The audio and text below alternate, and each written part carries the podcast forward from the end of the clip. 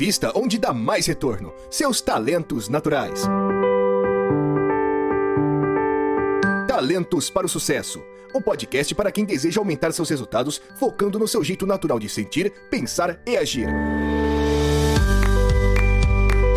Olá, sejam muito bem-vindos a mais um episódio do podcast Talentos para o Sucesso. Eu sou o jogador 001 Rodrigo Ferreira e estou aqui com o meu querido 456 Caleb Lua. É muito bom. e diretamente do México, o 218 Raul Almeida. Olá.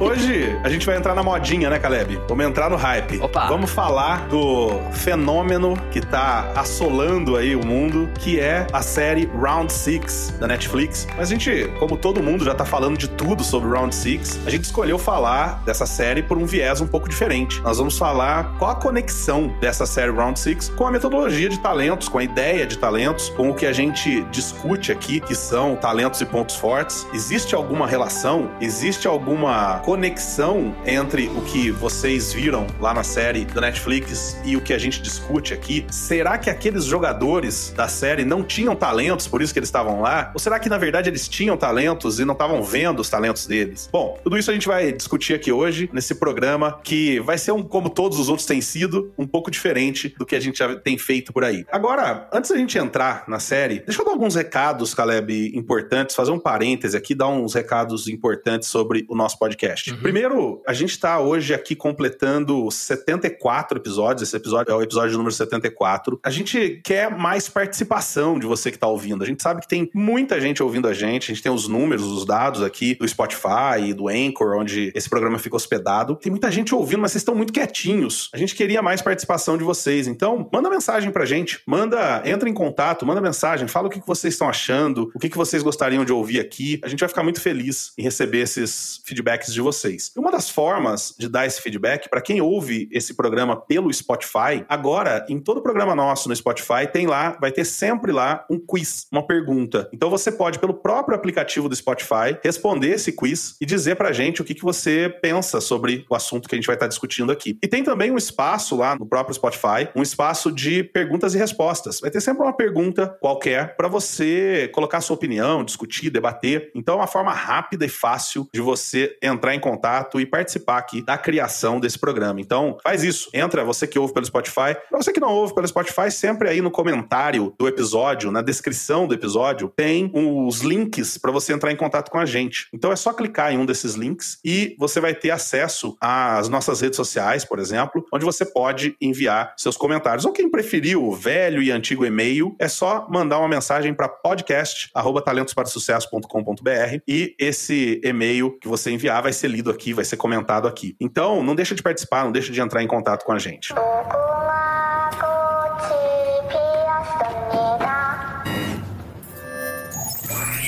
Bom, Caleb, para começar, quem tá ouvindo a gente aqui, nem todo mundo assistiu a série Round 6 do Netflix. Vamos começar falando um pouco sobre a série, contando um pouquinho sobre a série. Ah, legal, gente. Até aqui fica o convite. A gente vai falar de várias coisas que são spoilers, então se você não quer que estrague, quando a gente começar a contar alguma coisa, você dá um pause, é. volta para ouvir um episódio anterior sobre outro assunto, assiste e depois volta para cá e termina de, de, ouvir esse episódio, tá bom? Eu vou gerar dois episódios. Eu vou gerar um com spoilers uhum. e uma versão sem spoilers spoilers. Ah. Então, a gente grava aqui numa boa, livre, falando o que a gente achar. Depois, na hora que eu editar, eu tiro as partes que a gente deu spoiler, bota um pi, alguma coisa do tipo, e aí a pessoa escolhe qual ela quer ouvir. Ah, muito legal. O Round Six é uma série coreana que tem, assim, tá voando, né? A audiência é enorme no net, na Netflix. Os assinantes têm possibilidade de assistir a série inteira. Tem nove episódios. Originalmente ela se chama Squid Game, jogo da Lula. Talvez por algum motivo não traduziram assim em português, né? Mas assim. Pra não ficar jogo discussão. do Lula, que ia pegar mal aqui, né?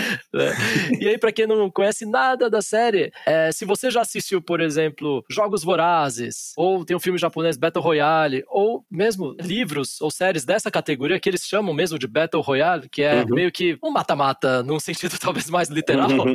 o Round Six é uma série que atua desse jeito. A gente vai ter pessoas colocadas praticamente numa situação impossível e que vença ou sobreviva o melhor. Legal. Bom, essa é a série. Então a gente tem a seguinte situação, né, Caleb? Caleb, pessoas que são colocadas num jogo uhum. de vida ou morte. Mas sempre precisa ter um motivo. O que, que faz alguém se colocar num jogo de vida ou morte? Minha filha, ela não assistiu, óbvio, mas ela soube que eu tava assistindo e ela sabe do que se trata a série. E ela virou para mim e perguntou: Papai, o que teria que acontecer para você entrar num jogo desse? Na série, o que leva as pessoas a entrarem nesse jogo de vida ou morte? É, nessa série aqui, a gente tá falando de pessoas adultas que estão em situação financeira de risco. Elas uhum. estão devendo tanto para banco e fora do banco que até suas vidas estão correndo risco caso elas não paguem, por exemplo, agiotas. Então são, são pessoas que já estão assim é, excluídas socialmente, financeiramente e talvez esse jogo seja a única saída que elas tenham de poder resolver suas vidas. Rodrigo, você não estava errado na hora que você falou que eu ia relate to the content, né? Olha só, tá hum. vendo? Já me identifiquei com você.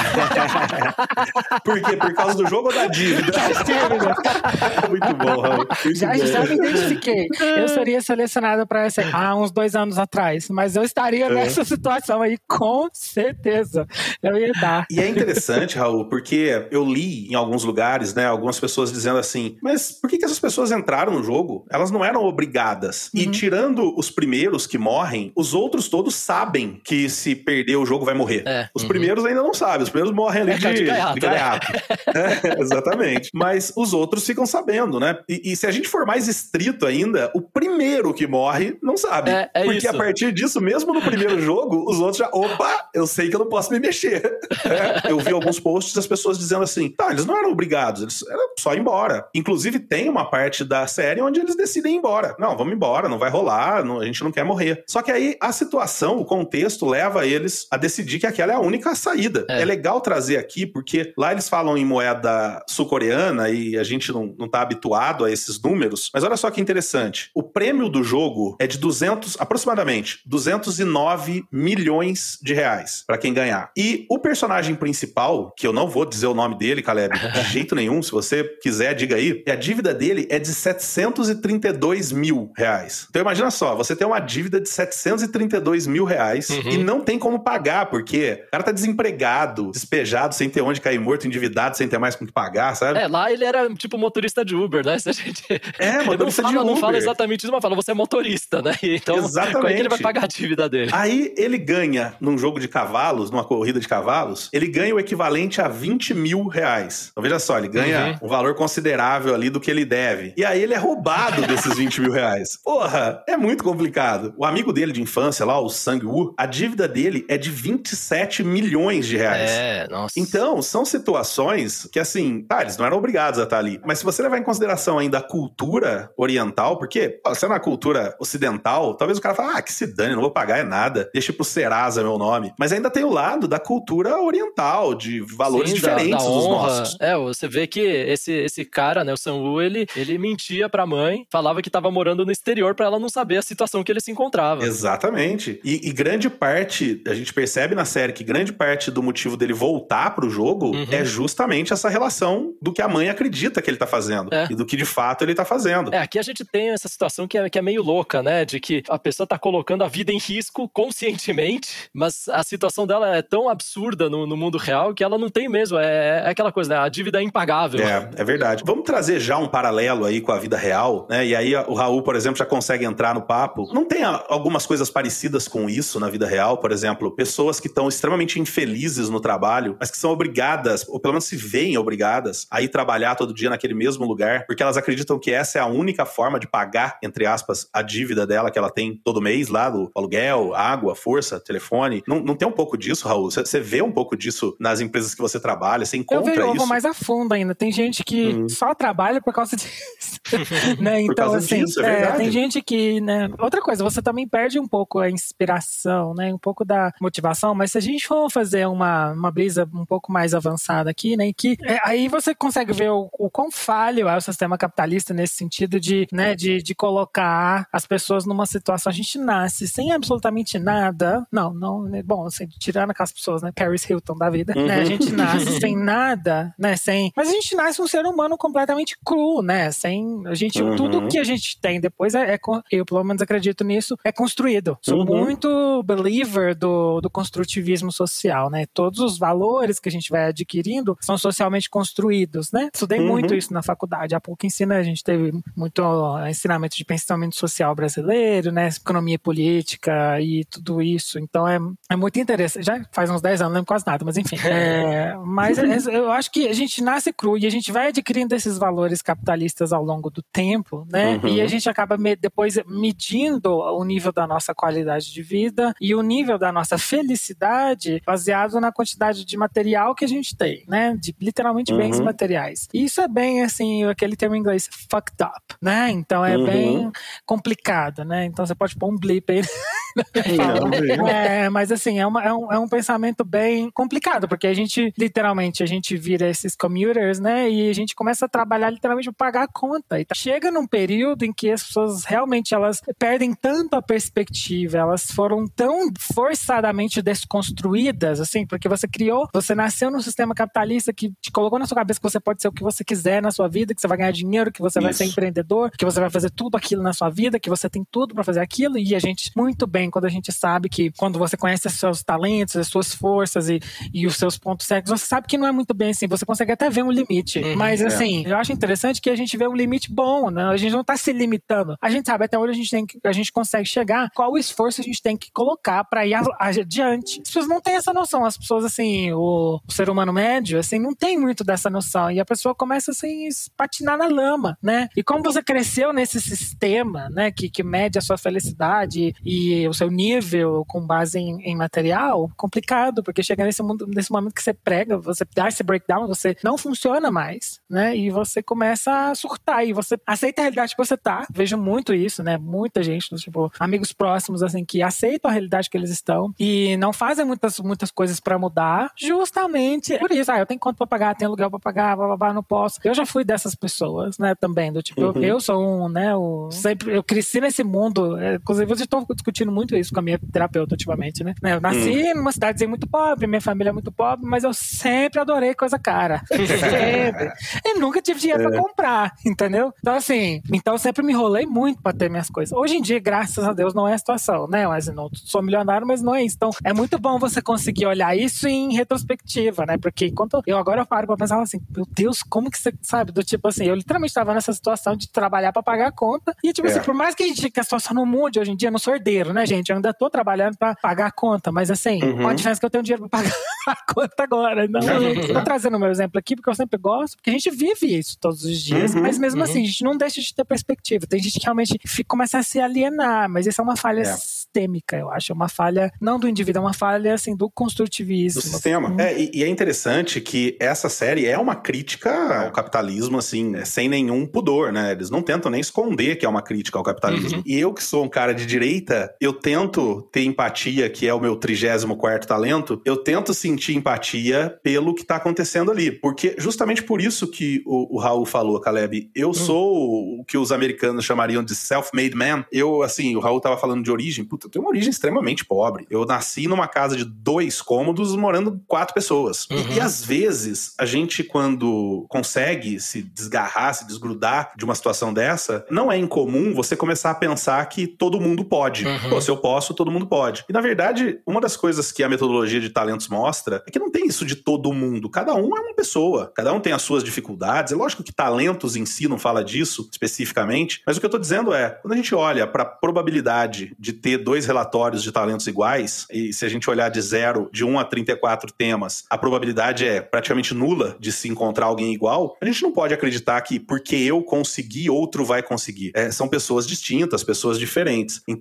isso me leva um pouco a refletir, me levou um pouco a refletir durante a série quanta sorte eu tive também uhum. de não chegar ao ponto de precisar entrar num Squid Game. Uhum. Agora, por ser dessa origem, eu convivo com muita gente que, como o Raul colocou, são pessoas que o trabalho é fonte dê dinheiro. Só, ponto final. Então, você perguntar pro cara assim, mas você gosta do que você faz? A pergunta soa até estranha. Uhum. Nunca passou nem pela cabeça dele. Né? É, Exatamente, isso, isso tem gente que nem sabe né? o que, que significa gostar do que eu faço. Mas como assim gostar do trabalho? Não é que a pessoa não gosta ou não gosta, ela não consegue conceber a ideia. É diferente a gente, por exemplo, nós três que estamos aqui, a grande maior parte das pessoas que está ouvindo a gente também, que a gente escolheu fazer o que a gente faz, a gente ama o que a gente faz. Né? Eu, essa semana, trabalhei a semana inteira com a gripe fortíssima, então várias vezes dava vontade de, quando chegava, estava chegando o horário de fazer alguma coisa que eu tinha um compromisso, a vontade era desmarcar o compromisso e ficar dormindo. Só que a hora que eu chegava no compromisso e estava ali, era o remédio para minha gripe. Né? Eu me sinto bem. Eu tô agora gravando aqui e vou confidenciar até cinco minutos antes da gente gravar, eu tava dormindo, me recuperando da gripe. Era muito fácil eu chegar agora e falar assim: ah, não, gente, não vamos gravar hoje, não, não tô legal. Mas estar aqui agora me faz bem. Uhum. É louco isso, né? A gente viver num mundo onde tantas pessoas não têm essa oportunidade de escolher o que elas fazem, né?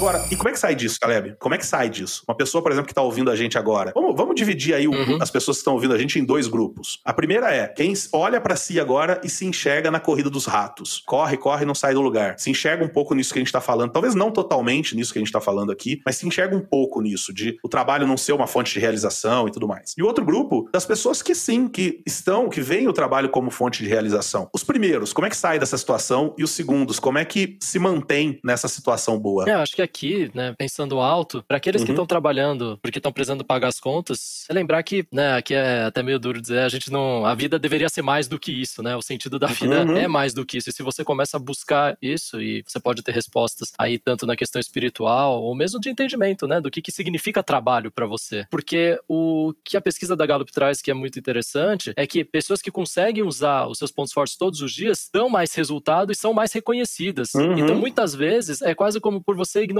como as coisas funcionam, você tá só fazendo e não consegue sair do lugar, porque você não consegue se destacar, aquilo que você faz não progride, e, e é como se você continuasse investindo naquilo que não dá retorno. É. E aí pode é ser, verdade. às vezes não quer nem dizer que agora, a partir de agora, você tem, não, eu tenho que amar o trabalho. Não, é que você ainda não conseguiu, ou dentro do trabalho, colocar algo com o qual você se destaque mais, ou algo que tem a ver com a sua essência, e por isso você começa a se destacar. Então, aqui, muito da autodescoberta que pode ser possível para pessoas hum. em qualquer hum. situação, é, a gente até, né, em inglês tem um termo que chama job crafting, que é você começar uhum. a olhar mais pro seu trabalho e falar, como é que eu me ponho mais aqui para dar mais certo? O que Perfeito. que, né, assim, tá bom, é, eu, eu, o meu trabalho é esse, eu já sei as atividades, mas deixa eu parar de fazer isso só mecanicamente? Posso trazer um pouco de algum elemento do que eu gosto de fazer? Puxa, eu sou uma pessoa mais comunicativa, será que eu consigo dar mais um sorriso para as pessoas todo dia? Vamos testar? Uhum. São coisas que fazem bem para você, você faz bem, e sabe o que, que é legal? Com o tempo as pessoas vão reconhecer isso, e quem sabe, Perfeito. aí é um caminho de você pular para outro lugar. E, e, e aí, né, onde a gente fala também muito de sorte. Acredito que quando a gente está no mercado de trabalho, dependendo do líder ou da líder que você tiver, se é alguém que identifica em você potencial, essa pessoa consegue puxar você para fazer coisas mais interessantes. Então preste atenção. Às vezes você pode ter um chefe que está falando para você: Nossa, você é muito bom nisso aqui. E você, é. não, não, não, mas isso aqui eu não gosto. Não sei. Mas, mas ela tá olhando e tá vendo que você tá voando nisso.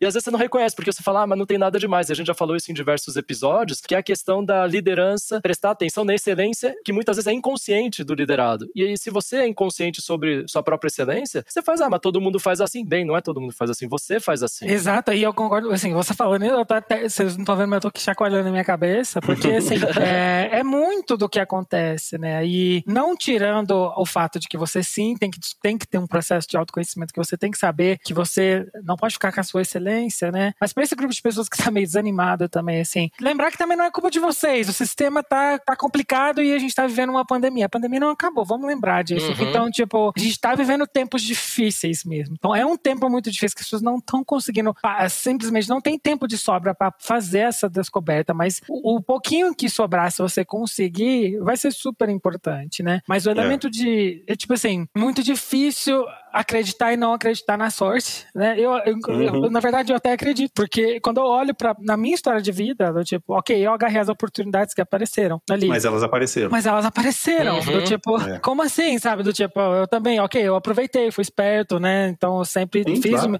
Mas óbvio, eu nunca estive inconsciente da minha excelência. Eu sabia do meu valor, entendeu? O tempo todo eu estava consciente de que eu estava aportando um valor que era diferente do que outras pessoas aportavam. Nos lugares uhum. em que eu estava. Eu não sabia o que era, mas eu me sentia, assim, diferente. Ah, e um ponto bom que o Raul trouxe. É isso aqui, é uhum. é você não achar que você é igual a todo mundo. Que você vai ser Exato. uma commodity e que no primeiro momento que chegar vão mandar você embora. Porque se você ficar com isso na cabeça, aí realmente é perigoso. Vai acontecer. Porque vai acontecer mesmo, porque você não sabe onde você se destaca, você acha que a tanto faz, tanto fez, igual aqueles, sim, né? A gente vê aqueles filmes que eu lembro muito de um filme muito bom que era, acho que era A Luta pela Esperança com Russell Crowe, que ele era, hum. que falou da, da crise de 29 nos Estados Unidos, o cara era um lutador de boxe, meu, perdeu emprego, etc. Ele, ele ia lá no porto de manhã ser estivador. E aí o que que era? Tinha um cara que ficava lá no, no portão, olhando todo mundo, via quem tinha condição, parecia que tava, ó, vem, vem trabalhar hoje, né? E, e muitas vezes talvez as pessoas acabam se vendo um pouco nessa posição. Ah, não, vai, vai pegar qualquer um, tem que me pegar. Bem, talvez no curto prazo isso possa até ajudar, mas no longo, não é assim que, que, que você vai poder se desenvolver e se destacar. Enquanto vocês falavam, cara, primeiro que assim, concordo totalmente com o que vocês dois colocaram. Acho que é bem por aí mesmo. E tem duas coisas que me ocorreram. A primeira, enquanto o Raul falava, eu fui pensando, né? O Raul tava colocando, ah, eu fiz isso, eu fiz aquilo tal. Eu fui pensando, tá, e o que que eu fiz? Como é que eu cheguei onde eu tô? Deixando de lado as sortes, né? Porque a sorte você, por mais que exista, você não tem domínio e controle uhum. sobre ela. Então, o que eu concluo da minha jornada foram três coisas. Primeiro, acreditar demais na educação, no aprendizado. Eu sempre acreditei muito que quanto mais você sabe, mais você enxerga, Raul, essas oportunidades que surgem na vida da gente. Uhum. Então, assim,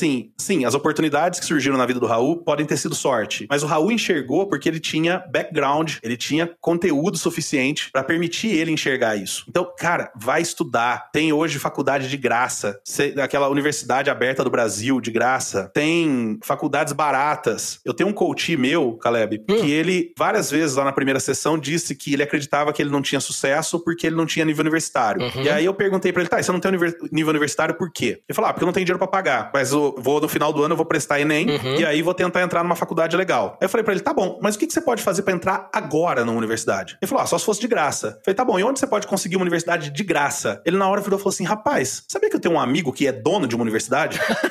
que legal. Eu falei, é mesmo? E o que, que você precisa para que ele te dê um curso? Uhum. Ele falou, não sei, vou ligar para ele. Ligou para ele. No meio do carro, ele ligou para mim e falou assim, você tá falando com um novo universitário. Uau. O cara deu uma bolsa de 100% para ele de desconto. Tá vendo? Olha só, que legal. Então, eu sempre acreditei demais legal. nisso. Quando eu olho pro meu passado, eu vejo que a educação foi fundamental para eu chegar onde eu cheguei. Sempre, em tudo. A educação sempre foi importante na minha vida, desde a minha decisão por estudar informática lá atrás, que foi o que foi me conectando depois até chegar em administração e depois nas pós-graduações, etc. E o meu ponto aqui é, se você tá numa situação dessa, que você não sabe para onde ir, o primeiro passo é autoconhecimento, como disse o Caleb. Nesse processo de autoconhecimento é pensar o que, que eu gostaria de aprender. E aí vai e aprende. Vai, aprende, estuda isso e acredite que só o fato de saber vai te dar oportunidades, vai te mostrar oportunidades que você não enxergaria se não soubesse. Segundo ponto, que eu acho que foi importante para mim, Caleb, é coragem. Hum. Coragem de tentar. Uhum. Eu sei que é fácil porque eu tive que ter coragem, mais coragem, quando eu era solteiro. Uhum. Hoje, casado com dois filhos, é mais difícil ter coragem. Mas tem duas coisas que eu quero falar aqui sobre coragem. A primeira, vocês estavam falando aí sobre pessoas que vão trabalhar com esse medo de ser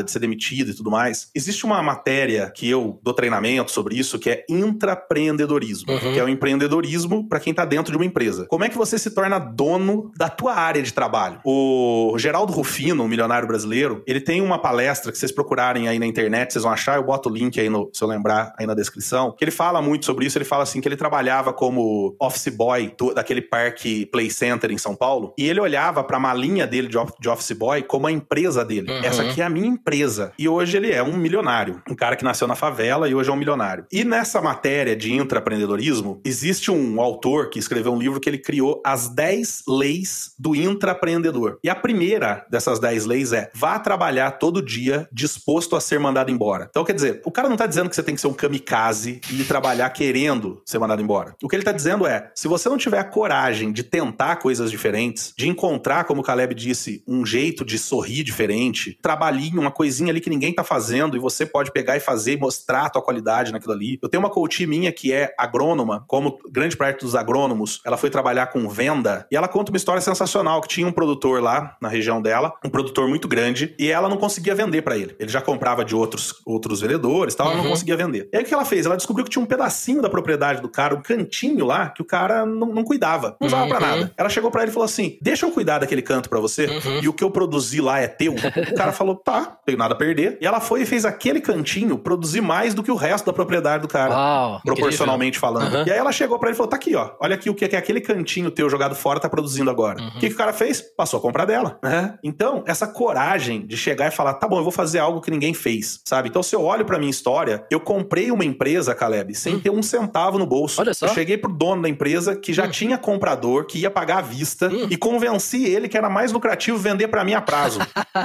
e aí, isso foi me trazendo. Então, assim, tá, eu, eu poderia não ter convencido? Poderia. Uhum. Ah, tá bom, eu fui lá e tentei e consegui. Então, essa é a segunda. E a terceira coisa, eu disse que eram três, a terceira coisa é se torne rapidamente importante na empresa que você tá. Isso foi uma coisa que eu sempre me preocupei. Então, toda empresa que eu entrei, eu pensava, tá, como é que eu posso ser importante para essa empresa rapidamente? E eu encontrava uma forma. Então, eu olhando para trás, assim, a gente não gosta de fórmulas aqui, mas olhando para trás, essa foi a minha fórmula uhum. que eu vejo agora. Então, talvez valha a pena olhar e ver o que, que serve para você, o que se encaixa na tua realidade. Pode ser uma dica aí de caminho a se seguir, né? É, e é muito interessante que essa sua última dica me lembra muito a sua significância. Você tem um radar bom é. para saber como identificar onde você vai ser importante. exatamente, exatamente. Sem dúvida, Caleb. Tem muito disso aqui, sabe? E, e sabe o que, que é legal? Eu sempre me senti muito bem quando eu descobria que eu tinha me tornado importante. Hum. Então, essa minha busca, minha significância, que eu já dei até entrevista lá no Call to Coach da Gallup, falando sobre ele, é tão forte em mim que ela foi determinante para esse meu trajeto. Uhum. É, por, por, isso que eu acho que a gente estava falando dessa questão, né, do autoconhecimento, dos talentos e tudo. Certas coisas a gente é atraído sem perceber. Uhum. Só que a gente acha que aquilo é, sei lá, é esquisito, acha que não, não tem valor. Você podia olhar e falar, ah, mas por que, que eu quero ser importante? Né? Isso não é legal. Eu tenho que ficar Exatamente. na minha aqui. Mas de certa forma aquilo é forte, aquilo te puxa. Pode te levar a fazer coisas, às vezes, horríveis, ou pode te levar a fazer coisas é. maravilhosas, porque talento tem um pouco disso, né? A gente sempre fala que é neutro, uhum. etc., depende do uso. Mas se você não ouvir sua própria voz interna em algumas coisas, é. você ainda vai ficar se lamentando, depois você vai falar, puxa, mas eu devia ter feito isso. Isso tem, né? É como se aquela voz viesse depois e falou, mas por que, você não fez? Por que, que você não tentou? E quer ver um exemplo, Caleb? Eu ouvi uma vez na, numa faculdade que eu trabalhei, hum. um coordenador de um certo curso me encontrou no banheiro tal, virou para mim e falou assim: posso te dar um conselho? Hum. Falei, claro. Você tá aparecendo demais aqui. E Olha. prego que aparece demais leva martelada. Nossa. Então veja só, imagina que esse cara fosse meu pai uhum. e tivesse falado isso para mim a vida inteira. Eu teria provavelmente sufocado a minha significância, que, como a gente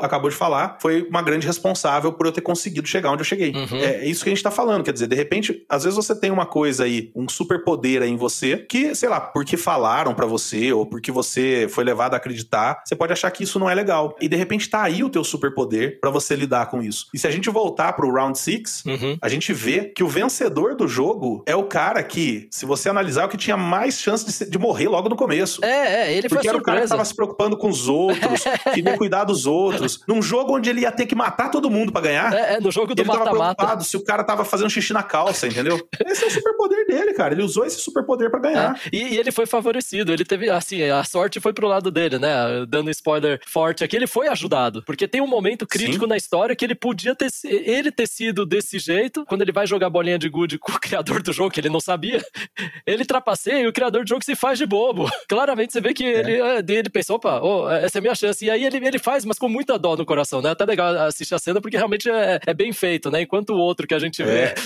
enganou tá outro na cara, né? Esse tá, é, ele tá mentindo com muita dó, né? Meio que, putz, mas se não der, a gente vai morrer os dois, né? E no final, ele ajuda o dono, né? O criador do jogo vai lá, o 001, ajuda ele, dá para ele a bolinha. Nem faz é. o jogo. Ele vai, ah, não, toma, pode levar. E aí ele, com muita dó, fala, putz, o, o, cara se matou por mim, né? E no final, não, né? A gente descobre a verdade que não tem nada a ver. Mas olha que interessante isso, né? Eu acho que o, o que essa série tem, que é muito bacana, que, por exemplo, quando você assiste Jogos Vorazes, você não vê tanto, é que como uhum. a gente não tá lidando com um, esse jogo de mata-mata adolescente, tem menos a questão do romance, né? é uma coisa mais crua e leva a falar, aí a gente ainda tem esperança na humanidade, né? Pessoas é assim verdade. que trabalharam bastante, porque você vê, ele sofreu muito, né? Tava, tava na mão dos agiotas e tudo, uhum. foi apostar. Ele ainda acredita na humanidade, mesmo estando sem esperança nenhuma. Ele acredita tanto que no final ele aposta de novo com o velho, então, toda a fortuna, ele fala, não, você pode isso, pegar pode tudo, tudo, não quero nada disso. Quero é. nada disso se o cara ali não for ajudado por alguém. E ele espera até o último segundo isso. lá do relógio para dar meia-noite, e aí alguém vem e ajuda o mendigo lá na rua. Tem uma justiça poética, né? É, é muito legal isso, cara. É muito legal isso. Porque ao mesmo tempo que, que você vê que o, o jogo é uma crítica ao capitalismo, uhum. ainda assim, você vê que as pessoas que ajudaram o mendigo ali na rua, pô, era uma polícia, tinha um carro de polícia. A pessoa que passou tive a tempo para voltar e falar com o cara. Quer dizer, tem uma filosofia japonesa que diz que o melhor que você pode fazer para a humanidade é ficar rico. Porque quanto mais rico, mais gente você pode ajudar. E eu acho que isso tá total conectado com os talentos. Quando a gente fala, por exemplo, do significância meu ali atrás, quanto mais eu usar a minha significância, melhor. A questão é, eu tenho que usar pro bem. Sim. Então o dinheiro é ruim? Não, ruim Não. é como você usa ele. Uhum. Dinheiro, assim como o talento, é neutro. Uhum. E você usa do jeito que você quiser. E outra coisa legal que você colocou aí é, ele foi favorecido pela sorte, ter ficado lá com o 01, de ter recebido a bolinha, e ele é beneficiado pela sorte de novo, né, entre aspas, sorte, no final, no último jogo, quando o amigo dele se mata. Exato, exato. Agora,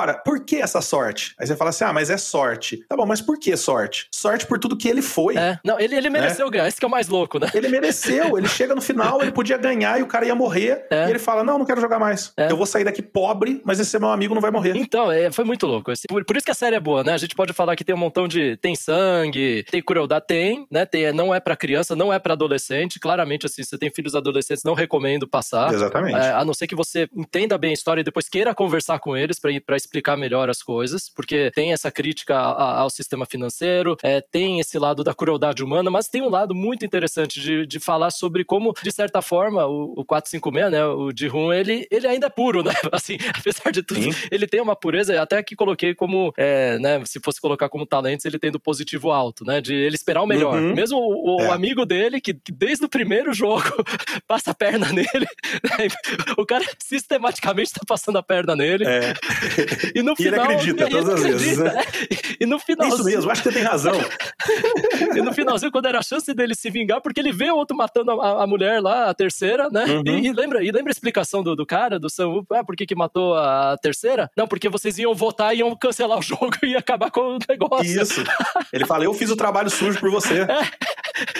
tipo, mesmo com tudo isso, meu, no final ele ainda foi, foi nobre, né? É. Ele ainda ele foi virtuoso. Exatamente. E ele usou o talento positivo dele que você tá relacionando aí. O talento positivo dele, ele usou ao máximo, até a última, a última consequência. É. E isso gerou resultados para ele. Uhum. Agora o que eu tô dizendo é, tá bom, ele teve sucesso usando o que ele era bom. E, e, você olha outros personagens que tentaram fazer o que não são bons e não tiveram sucesso. Então, por exemplo, você pega aquela, aquela moça que se envolveu lá com o bandidão lá, é. ela tenta se tornar uma bandidona uhum. para entrar no grupinho e no fim ela se ferra, acaba até morrendo de uma maneira nobre, uhum. entre aspas, mas ela se ferra justamente por tentar ser quem ela não é, tentar usar o que ela não é. Eu acho essa série é uma série violenta, é uma série pesada, mas é uma série muito bonita, cara. É, então. Você é... tirar tudo é muito é... bonito. A hora que aquelas duas meninas estão jogando a bolinha de Sim, gude, então... que uma se entrega pra outra, é. aquilo é a coisa mais linda do Eu chorei pra caramba vendo aquilo. Eles falam de valores humanos, né? É, quer dizer, mesmo exatamente. na situação mais horrenda possível, é possível as pessoas demonstrarem valores humanos. Isso, exatamente.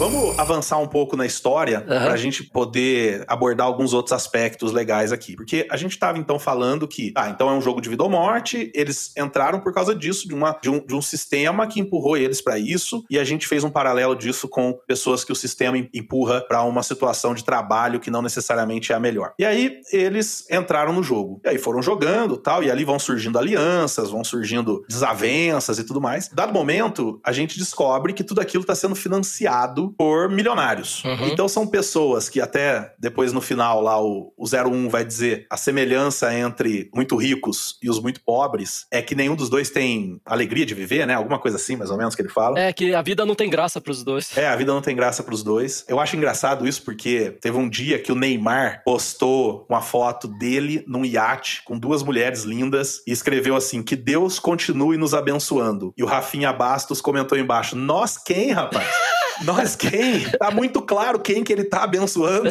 Então, é muito fácil você falar, esse milionário, por exemplo, dizer que a vida dos dois não tem sentido, não tem graça, uhum. não tendo Estado no lado do outro. É. Mas enfim, tem lá os milionários e, e, são fúteis até certo ponto, se acham os reis da cocada frita e tal. E me parece, Caleb, que a ideia ali nesse momento, do autor da série, é mostrar de novo uma crítica ao capitalismo. As pessoas que têm grana usando de maneira errada. É, eu notei, né? Assim, para mim, quando eles fazem a comparação de que. E até. É, por, por, isso que até que a construção da série é legal, né? No, no primeiro episódio, quando o, o Ji-Hoon ele vai lá e aposta nos cavalos, e depois perde depois mais pra frente a explicação é: não, vocês são os nossos cavalos. Você fala, é. caramba, né? Então é isso, né? Um jogo de vida ou morte, e, e, meio que é como se já tivesse equacionado. Não, você não viu, ó, o prêmio é grande, você tá, vai receber uma bolada, você topou. Se você quiser, se você morreu ou não, mas, mas tá no preço, né? É quase como se tá fosse. Preço, tá valendo, a vida, é. o preço tá dado. É esse valor aí, os 100 milhões de wons, e acabou. Topou, sim, a partir daqui é, é responsabilidade sua. Não, não tenho nada a ver com isso. Só que o que a gente vê que é mais cruel é aquela hora que eles têm aquele jogo da plataforma de vidro e tinha um cara que era vidraceiro, uhum. os caras mudam a regra no meio. É verdade. Esse é cruel. Porque, é, assim, claramente deu para ver que os apostadores falam, pô, mas, é, né, é, tipo, ó, o, joguinho não tá tão legal, vamos deixar mais legal, daí apagam as luzes e o cara dança. Então, assim, é, aquela senso de justiça, né, que você poderia dizer, olha, que vença o melhor, vai, tudo bem, é um jogo, né, um jogo mortal e tudo, mas não é tão justo assim, né?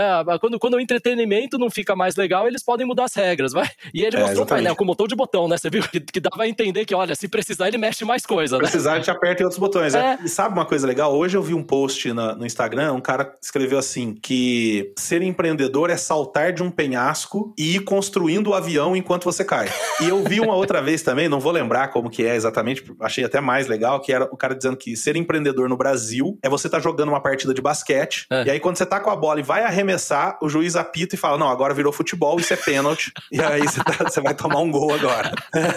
e aí eu faço duas conexões aí com essa, é. com essa tua colocação, que são: a primeira é, realmente, a gente vive num sistema que as regras mudam. Uhum. E aí, pensando nisso, eu tenho refletido muito sobre uma frase: quando eu decorei todas as respostas, mudaram-se as perguntas. E a justificativa, o motivo de que os nossos treinamentos têm muito conteúdo de conhecimento e não só passo a passo, técnica, uhum. para que você possa, quando necessário, quando as perguntas mudarem, você encontrar outras respostas. E eu acho que isso tem muito de coaching aí, Caleb, uhum. sabe? Boa. Quando a gente fala de treinamento, mesmo a gente tendo essa preocupação, o treinamento ele quer te dar respostas. E eu acho legal que essa ontem, por exemplo, eu tive uma sessão de coaching com um coach meu hum. e tá terminando, falta duas sessões para acabar o processo dele. E ontem ele falou para mim assim, falou: "Sabe o que que é legal das o que que tá sendo legal das nossas sessões de coaching? É que até o que você não falou serve para mim durante o período entre uma sessão e outra. Eu fico refletindo, mas por que será que o Rodrigo não tocou nesse assunto? E dali eu tiro um monte de respostas. Ou seja, o processo de coaching é um processo para levar a pessoa a aprender como encontrar respostas uhum. e não a dar respostas para ela. Quer dizer, ela passa por um processo de coaching para descobrir uma resposta, sei lá, para como é que ela se relaciona melhor com os colegas de trabalho. E nesse processo ela aprende como encontrar resposta para qualquer outra situação que ela tenha no futuro. Porque tudo isso passa por ela descobrir quem ela é, de fato. Sim. Então, sim. Acho uhum. que tem muita relação disso, né, Caleb? Se Concordo. o cara entende quem ele é, por exemplo, se a gente comparar o vidraceiro com o personagem principal ali, o 456, o vidraceiro tinha uma técnica. Uhum. Quando mudou as regras, a técnica acabou, não serve mais. Uhum. O 456, ele tinha o que ele é. Pode mudar a regra que for. Ele adequa quem ele é para a nova regra e a coisa continua funcionando. Uhum. Sim, sim. É, Outra é. coisa que me chamou a atenção também ali, que tem tudo a ver com algo que eu tenho falado há muito tempo, dentro dessa linha aí do que você estava contando, é que eu tenho falado sempre para as pessoas, para os meus alunos, principalmente de faculdade, o seguinte: no mundo capitalista, no mundo do trabalho capitalista, nós somos um produto. Então, sim, nós somos o cavalo que alguns milionários apostam. A questão é, você, ao saber disso, pode tentar quebrar esse sistema. Pode tentar ser o cavalo que você quiser ser, correr na corrida que você quiser correr. Então, assim, eu não tô sendo ingênuo de achar que você pode sair do sistema. Uhum. Eu e você, a gente tá falando aqui que a gente é realizado, a gente ama o que a gente faz, etc. Mas a gente ainda tá dentro do sistema. sim, sim. E também não é assim, é o vilão, a culpa é toda do sistema, né? Esse aqui é o, é o jeito de não resolver o problema, né? É externalizar Exatamente. e jogar nas costas do sistema. E aí, então, ou o sistema resolve, ou,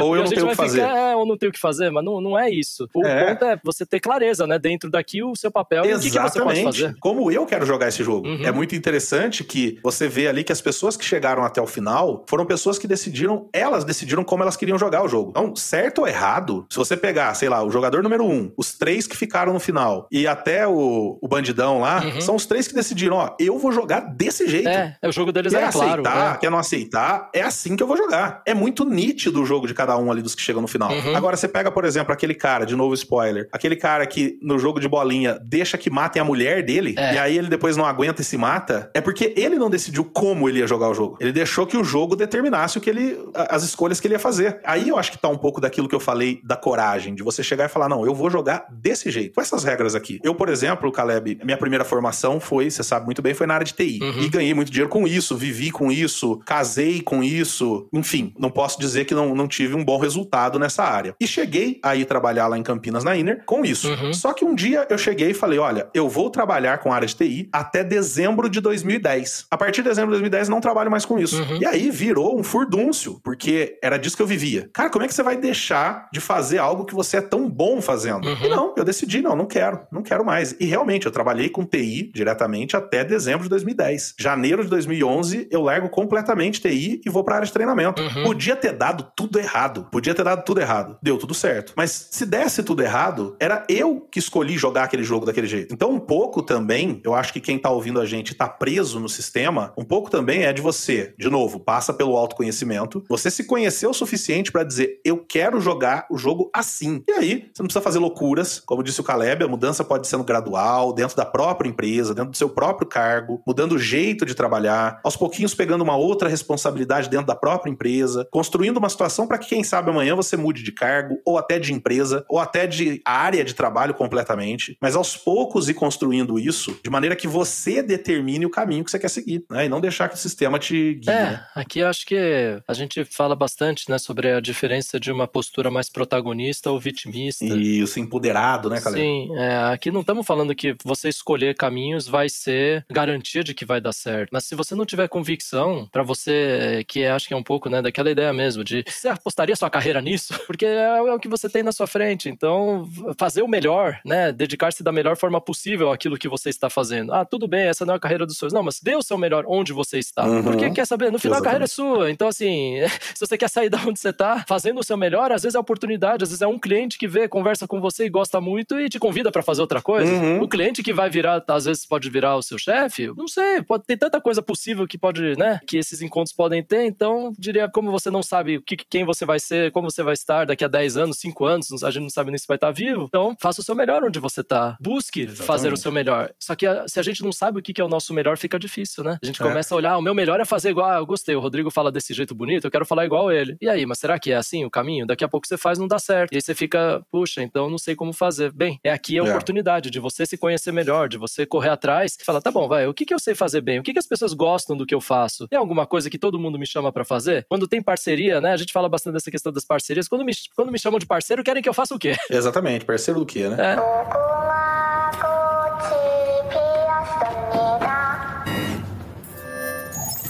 tem duas coisas ainda que eu quero colocar antes da gente ir pro final, Caleb. A primeira é que essa mudança que a gente tá falando, que você que não tá feliz tem que. Tem não, né? Mas pode implementar na sua vida, a melhor é até que seja uma mudança gradual mesmo. O melhor é que uhum. seja assim. Que é um exemplo disso, o próprio criador da série, Round Six, uhum. disse que ele se inspirou, essa loucura toda que ele, que ele cria né, na série, ele se inspirou na loucura das criptomoedas. No quanto as pessoas que estão entrando nesse mundo de criptomoedas acabam achando que ela é a salvação para tudo. Uhum. E aí acabam fazendo mudanças drásticas de vida, sei lá, pede demissão do emprego para pegar acerto e colocar em criptomoeda, vende coisa de casa para colocar em criptomoeda. E eu não tô nem dizendo se isso é certo ou se isso é errado. É isso que eu tô dizendo aqui. O que eu tô dizendo é, normalmente, normalmente, esse tipo de mudança drástica, sem um conhecimento profundo, se aumenta a probabilidade de erro. É. A, probabilidade, a probabilidade não dá certo. É, aqui é igual o Warren Buffett, né? Ele fala que é, ele não investe em tudo, né? Ele conhece bem onde ele investe. A mudança tem que ser gradual mesmo. É o melhor caminho. É interessante como naquele discurso do Steve Jobs, é, famoso, que ele faz na, na formatura da, de uma universidade, que eu não lembro qual é, acho que é Princeton, uhum. ele fala que é fácil conectar os pontos quando você olha para o passado. Ah, é. Eu, quando olho para o passado, eu vejo essa, esse meu trajeto saindo lá dessa casinha de dois cômodos, morando em quatro pessoas, até onde eu tô hoje, eu vejo como uma linha reta e curta. Mas, na verdade, é uma linha totalmente tortuosa, com muitas opções que foram foram ficando para trás, para cada uma que eu escolhia corretamente. E longa, tô falando de quase 40 anos. Então, eu tô com 43 e, né, eu, eu, eu me lembro ali, se a gente colocar aqui, talvez a minha, o meu desenvolvimento, já que eu tô falando de educação, começa aos 6 anos, né, e as escolhas que eu já fiz ali desde o prézinho, tô falando de quase 40 anos. Uhum. Então, a mudança não é mesmo radical. E isso é legal. para você que tá numa situação dessa, é pensar assim, eu não preciso mudar, eu não preciso sair disso amanhã, mas eu preciso decidir sair disso hoje. Uhum. Né? Eu preciso decidir que o meu caminho vai ser outro hoje.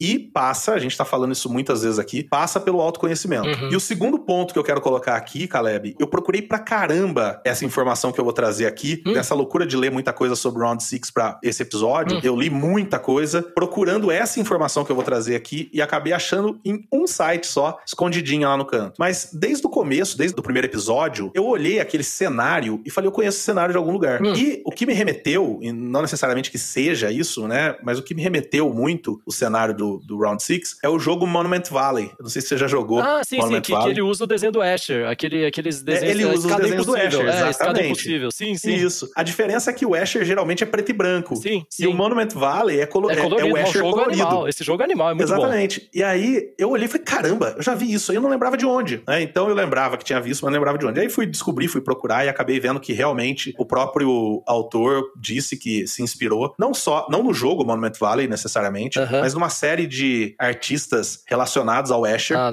e que, que fazem esse tipo de criação. Agora, o que me chama a atenção e o que eu quero trazer aqui é que é tudo muito bonito lá dentro. É. Então você olha, tirando ali o dormitório deles, que é bem feinho, ainda assim é, é espaçoso, tudo, mas é pela quantidade de beliches, acaba sendo uma coisa, parece uma colmeia. Mas é, o resto é tudo muito bonito. Aquele parquinho que eles criam pro jogo do, do biscoito, que inclusive uhum. não usaram o parquinho para nada. É.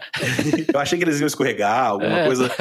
Né? O único que escorregou foi que tomou um tirambaço na cabeça lá. É. Mas eu achei, eu achei lindo, né? Porque é, deu a impressão que eles eram criancinhas, né? Tudo muito grande, deu a impressão que eles eram criancinhas. O que, o que eu tô dizendo é, me parece que o, de propósito criaram, né? O criador do jogo criou um ambiente que faz com que a pessoa queira estar ali, que cria uma dissonância entre minha vontade de ir embora, uhum. porque eu tenho medo de morrer, e a minha vontade de ficar, porque além da, do prêmio, do possível prêmio, é tudo muito bonito, é tudo muito interessante, é tudo muito diferente. E isso me fez refletir no quanto isso às vezes acontece também na nossa vida. A gente tá falando aqui, na nossa vida profissional, a gente tá falando aqui que algumas pessoas estão envoltas no sistema, estão olhando pro emprego e não, não veem como sair disso. E a gente tá considerando que essas pessoas, que todas essas pessoas estão numa situação onde não poderiam sair. Mas tem uma galera que tá infeliz e pode sair. Tem uma reserva, tem um dinheirinho guardado, não é casado, é solteiro. Enfim, tem uma condição que lhe permitiria romper com esse sistema. Mas será que não tá encantado pela beleza do sistema? Será que não tá encantado por desde o hábito de ir para aquele lugar todo dia da semana inteira, até pelo, sei lá, o que tá escrito no crachá dele. Uhum. Tem gente que se encanta com o escrito no crachá ou com a, o logotipo da empresa que ele rep tá representando. Me parece que, que existe também um paralelo aí entre esse canto da sereia que às vezes existe para que você não tente fazer essa migração de, da tua infelicidade para tua felicidade. É, acho que aqui a gente tem dois, dois lados interessantes do que você falou. Um deles, se você parar para pensar, tem gente trabalhando lá e o pessoal é tratado como funcionário. Bom dia, boa noite, uhum. bom trabalho. Hoje foi muito produtivo, foi muito bom. É, matei 10. É. Bati a meta hoje. E, e, assim, os funcionários também correm risco de vida, né? Você lembra? o é funcionário não tá protegido do sistema, né? Então você falando, o que é mais louco? O cara que tá lá para ganhar um montão ou aquele que. Quanto que ele tá ganhando para trabalhar lá fazendo aquilo, né? É verdade, eu pensei isso também. Não, e uma hora não tira a máscara vale de um. Né? Tá, tá, jogando ou tá de, de, soldado ali. É, e daí quando tira a máscara de um, o outro fala, não, mas você é um moleque, né? E tá aqui, é. tipo, você tá trabalhando. Né, né, o cara morreu, né? Não pode mostrar a cara, lembra? tipo assim, violou a regra, morreu, né? Muito bom, muito bom. E, é. e por outro lado, é, realmente, acho que isso ficou bem marcante no discurso do, do 001 no final, falando, eu quis entrar no jogo porque é divertido. Então, ao mesmo tempo, pegava essa coisa da criança, do jogo, de poder ganhar, que é o uhum. gamification. Então, para mim, é, um game, é. é. uma gamificação cruel. Exatamente. É uma gamificação cruel, porque você traz pra pessoa a aparência de um jogo, só que custa vida. E não só, olha, vocês uhum. vão chegar aqui, é um mata-mata, né, não, não, não, entrou. Porque se fosse assim, da pessoa, ah, não, eu não quero acabar com o outro. Mas o que era sutil e cruel no jogo era que quem tirava a vida do outro não necessariamente era você. Tirando os malvados que fizeram isso mesmo, uhum. na cara dura, uhum. o jogo falava, o juiz que matou, não foi você. O outro perdeu o Exatamente. jogo, ele foi, né? Tanto que o termo eu achei muito bom, é eliminado. Ele foi eliminado, como no jogo, ó, equipe eliminada. Só que né, é. a eliminação, eu acho que ela era um pouco mais eterna nesse sentido, né? Então, assim, mas, mas, era isso. Então você falava, não, ó, eu ganhei o jogo, é só isso, eu ganhei o jogo. Então é, é, é muito cruel, né? A forma como é. Os jogos foram montados, porque traz esse lado lúdico, colorido, e eu acho que aquele do Playground ilustra muito isso, que é meio que você voltar a ser criança, tanto que quando joga Exatamente. o jogo da Lula no final, ele tá pulando igual a regrinha do jogo da Lula, mas você sabia, os dois estavam com faca, não precisava fazer nada daquilo, né? Era só dar uma facada no outro, é, né? Não tinha que seguir regra nenhuma. É, é, e é engraçado que, que, ele fala, ó, as regras são essas, essas, essas, essas. Agora, se você matar ele, não tem regra nenhuma, então, aí beleza. É. tipo, e ele quis jogar. É. Não, o outro não, o outro claramente não queria jogar, né? Você viu, né? Tipo, mas, mas é, é isso, não é? Então é, é muito louco. Eu acho que é bom, realmente uma série boa para fazer a gente ter esse tipo de, de reflexão. Não só ficar né, no efeito visual, que realmente é impactante as cores e tudo. Eu acho que foi, foi muito bem trabalhado. Uhum. Né? Tem, tem um apelo visual, tem uma, tem uma pegada, uhum. né, de fim do episódio fazer aquela, aquela ponte para te fisgar pro próximo. Mas se a gente só assistir nisso e ficar nesse, nesse lado, perde muito dessa riqueza sobre, sobre o valor humano, sobre essas reflexões sobre trabalho, valores. Acho que é uma tese, né, a série, né, cara? Não é uma, não é uma série, é uma tese, né? É. São várias várias teses, na verdade. É, né? concordo, concordo. Tanto que agora, né, eu, eu, vi agora 111 milhões, a série mais assistida da, da história do Netflix ganhou, né? O jogo ganhou. Vai sair uhum. dois, né? Não dá pra não sair o dois. Vamos ver o que, que vai dar aí. É, eu tava lendo que o, o, próprio autor disse que não sabe. Se ele tiver que fazer uma segunda temporada, ele não sabe o que fazer, porque ele não pensou numa segunda temporada. E que, inclusive, ele, se for fazer, ele quer uma sala cheia de roteiristas ah. para pensar, porque ele, ele, ele não se preparou para isso. É, ele ficou 10 anos pra fazer, fazer essa primeira, né? Então, assim. É, e ele queria fazer um filme, cara. Ah, era pra ser um filme? Era pra ser um filme. Ah. Então, ele não, não tava preparado uh -huh. para fazer uma. É, é, é, pra, quer dizer, ele não tava preparado para fazer uma série, que dirá duas. Sim, sim. Uma, uma temporada, que dirá duas. Então, eu de verdade, cara, eu, eu não gostaria que tivesse uma temporada dois, sabe? Hum. Eu acho que tem certas obras que tem que ficar ali. Fica ali, tá bom, é isso. Mas, já que a série fala de capitalismo, o capitalismo vai fazer que exista uma, uma segunda é, temporada. E você vê que tem, dá uma pontezinha no final de que alguma coisa vai acontecer. Sim. Então, vai, vai ser tipo Jogos Vorazes, né? O terceiro é La Revolution. Exatamente, alguma coisa tem que acontecer.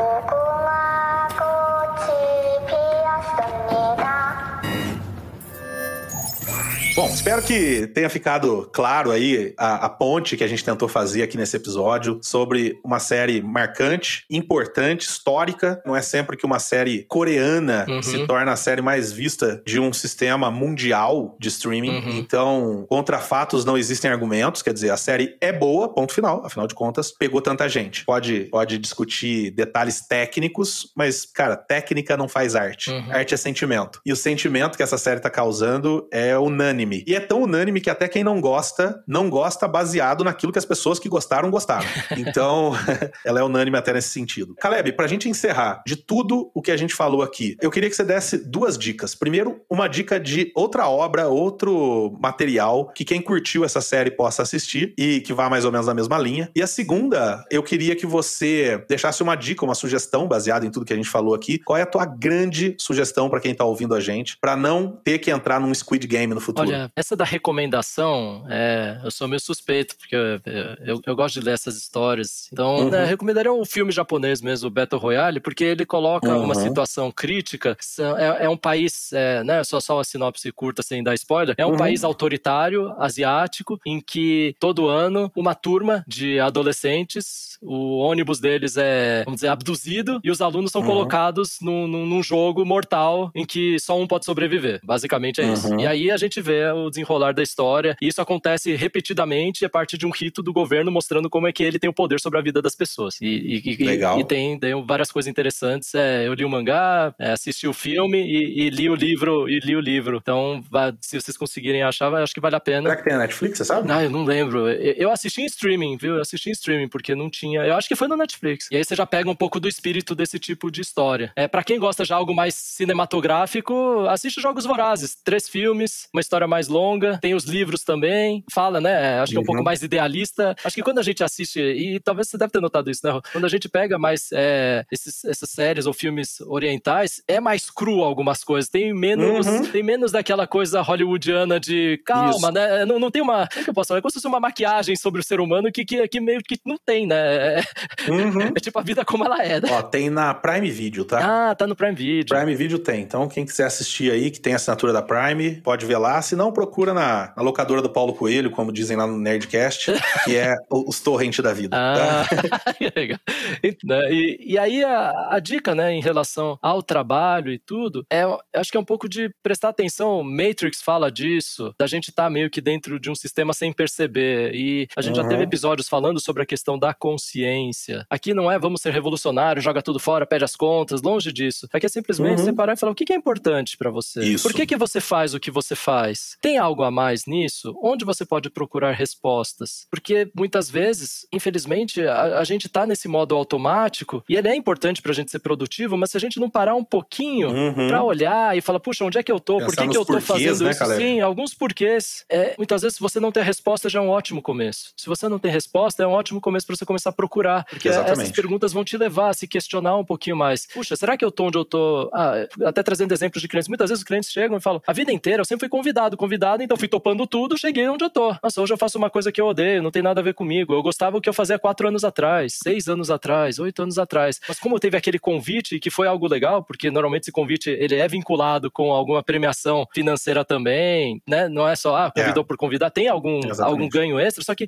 muitas vezes numa dessas decisões, você trocou algo que te trazia satisfação e você conseguia se desenvolver mais para o estado de estagnação, só que você está ganhando bem. E aí é onde você pode correr o risco daquilo que a gente chama de estar tá preso por algemas de ouro. Que é o que eu quis dizer aqui com esse cenário maravilhoso. São algemas de ouro. É, então, pelo menos você parar e falar: espera aí, tá bom, deixa eu entender um pouco a minha situação. Não, não tá ruim, posso tomar decisões. Olha, do meu lado, tem muita gente em situação muito pior, ok. Mas quer saber? Não poderia ser melhor? Uhum. E aí, a partir disso, investiga, tenta se conhecer mais, conversa com seus amigos, conversa com pessoas que têm vidas diferentes. Uma das faz coisas. Coaching. Isso, participa, né? Conversa, faz mentoria, faz coaching. É assim, é muito interessante quando você consegue conversar com pessoas que têm perspectivas diferentes da sua, algumas, algumas coisas aparecem.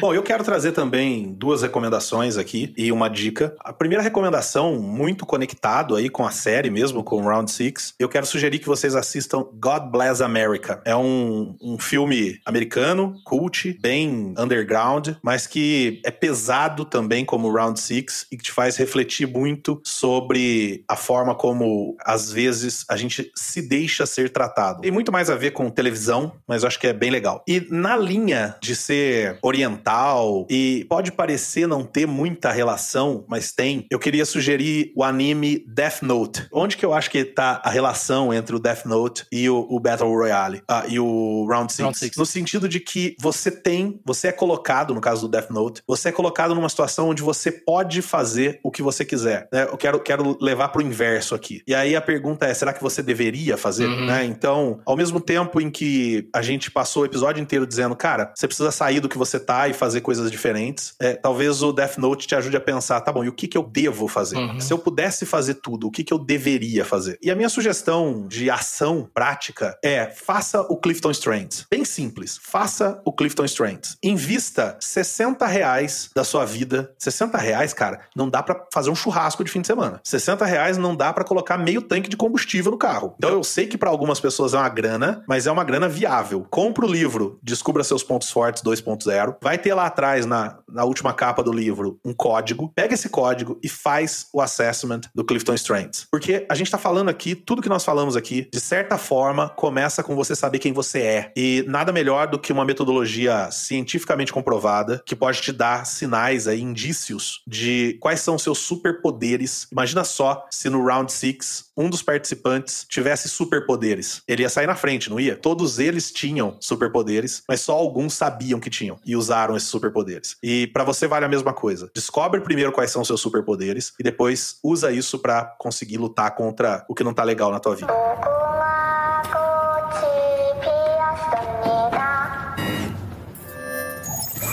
Com isso agradeço vocês que ficaram até aqui e dividiram com a gente essa experiência de discutir uma série interessante, como foi Round Six. Peço que vocês compartilhem esse episódio com o maior número possível de pessoas. Gente, também não se esqueça de curtir esse episódio, compartilhar com seus amigos pelas redes sociais, ajudem a passar mensagem para mais gente. A gente faz esse programa com muito amor e tem sido uma grande diversão e também a gente tem visto como tem ajudado a vida das pessoas, então ajuda a passar mensagem para frente. Também agora entra e responde o nosso quiz. Vai ser super legal a gente ouvir mais de vocês também. E mandem também feedbacks que são sempre muito bem-vindos. Ajuda o nosso programa a ser cada vez melhor. E se você não assistiu a série, assista. E se você assistiu, comenta aqui com a gente o que você achou. E a gente se vê no nosso próximo episódio. Até mais. Tchau, tchau. Um abraço.